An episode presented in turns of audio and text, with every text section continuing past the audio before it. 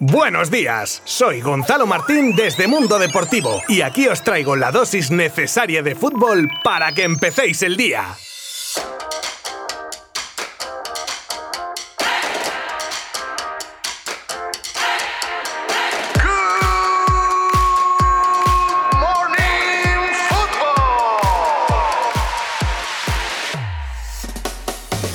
Cambiemos la historia. Es nuestro momento. Ese era el lema con el que varios jugadores del submarino amarillo participaban en un vídeo para dar ánimos al equipo en el partido de ayer. Y mira tú por dónde van a tener que hacer uno con un lema en plan nos llevamos la final Villarreal o los ingleses segundos aunque os pese o esta liguilla será amarilla. No deja de llamarse Europa League, ¿no? Liga de Europa. Bueno, que el eslogan no es lo mío, pero que hagan algo que surta efecto como el vídeo ese. Un partido, el de ayer, donde la palabra sufrimiento se queda corta para describir lo ocurrido en el campo. A pesar de haber controlado el partido bien, sobre todo al principio jugando arriba, presionando, se notaba que los dos equipos tenían mucha presión encima y sobre todo el equipo local, que claro, se les suponía a priori más fuerte que el Villarreal. Pero cuando hay 11 tíos delante de otros 11 con un balón de por medio, ahí ya no valen los nombres, los millones ni nada. Y en ese contexto el equipo español supo aguantar sobre todo los últimos 20 minutos de partido donde el Arsenal se volcó en el área contraria con un palo de Aubameyang que hubiese cambiado todo, pero el destino quiso compensar la mala pata de los amarillos en otras ocasiones, penalti de Riquelme incluido, y por fin le da al Villarreal una final europea que tanto se había merecido. La primera de su historia, hay que recordar. Enhorabuena al equipo de Emery y como decía el cartel que sacaron los futbolistas al final del partido, nos vemos en Polonia,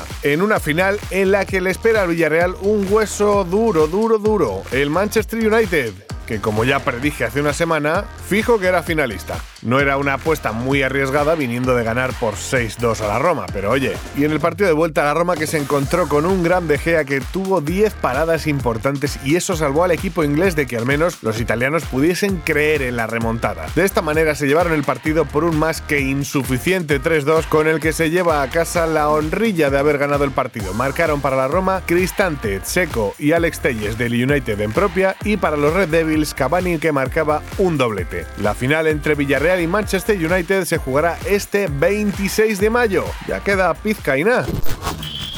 Kuman busca un centrocampista tipo Busquets y estos son los tres jugadores que están siguiendo. No es la primera vez que el Barcelona busca un posible recambio para Sergio Busquets, desde gente de la casa a fichajes externos, siempre pensando en que la edad vaya haciendo su trabajo con Busquets, pero nada, da la impresión de que el jugador del Barça le lleva ganando el pulso al paso del tiempo un par de años y continúa rindiendo a un nivel increíble. Pero estaría bien ir encontrando a alguien de su perfil y que el proceso de cambio sea lo más orgánico posible. El Barça tiene en el punto de mira a estos tres jugadores jóvenes promesas, aunque ya consagrados como los mediocentros Eduardo Camavinga del Rennes, Manuel Locatelli del Sassuolo y Miquel Merino, jugador de la Real Sociedad. Neymar frena su renovación con el PSG por el Barça, algo que se podría intuir y que no sabremos si ocurrirá, pero que después de los acontecimientos de la eliminación del PSG ante el City, si una semana antes del partido en cuestión parecía que todo estaba casi encaminado en una renovación del brasileño y todo era color de rosa, pues luego vinieron mal dadas y ahora desde el equipo dicen que la renovación está parada al abrirse la vía Barça en el camino de Neymar. Al menos Ney esperaría hasta conocer las opciones de volver a vestir de azulgrana y así cumplir su deseo de volver a jugar con Leo Messi. El Barça Atlético lo pitará Mateu Laoz, probablemente el partido más importante de lo que va de temporada para el desenlace del campeonato de liga, y el árbitro designado será Mateu Laoz, un árbitro contrastado pero que trae mal recuerdo a los barcelonistas tras esa última jornada de la Liga 2013-2014 en el Camp Nou donde se enfrentaban los mismos protagonistas y en el que anuló un gol a Messi que era legal y supuso la pérdida del campeonato del equipo culé. Además, concretamente con Leo hay una curiosa relación deportiva ya que es el árbitro que más veces le ha pitado y más tarjetas le ha sacado. Este sábado veremos si le trae más suerte a uno u otro equipo. La liga está en juego.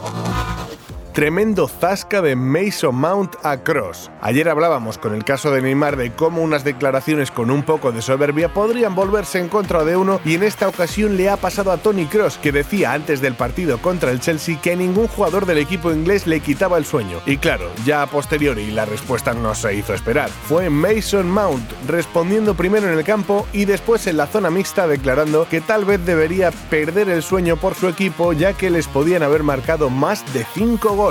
Sin comentarios. El troleo de Burger King a las carcajadas de Hazard. La famosa hamburguesería es muy dada en sus redes sociales a subir cosas divertidas, y su última publicación ha sido un troleo al jugador del Real Madrid Eden Hazard, al que se le ha criticado en muchas ocasiones por su estado de forma y sus momentos en los que regresó al equipo con más peso del debido. Y la cadena de hamburguesas ha aprovechado esta polémica para unirla a la imagen de Hazard al término del partido del otro día donde se reía a carcajada limpia con sus excompañeros con el título Vuelve el 2 por 1. Este tweet se ha hecho viral y ya suma más de 10.000 me gusta y 3.000 retweets, así como cientos de comentarios. Os deseo que paséis tan buen fin de semana, mínimo la mitad de bien que se lo pasó el belga el otro día tras la eliminación de su equipo. Nos escuchamos de nuevo el lunes, con cambio de líder en la liga. Adiós. Mundo Deportivo te ha ofrecido Good Morning Football, la dosis necesaria de fútbol para comenzar el día.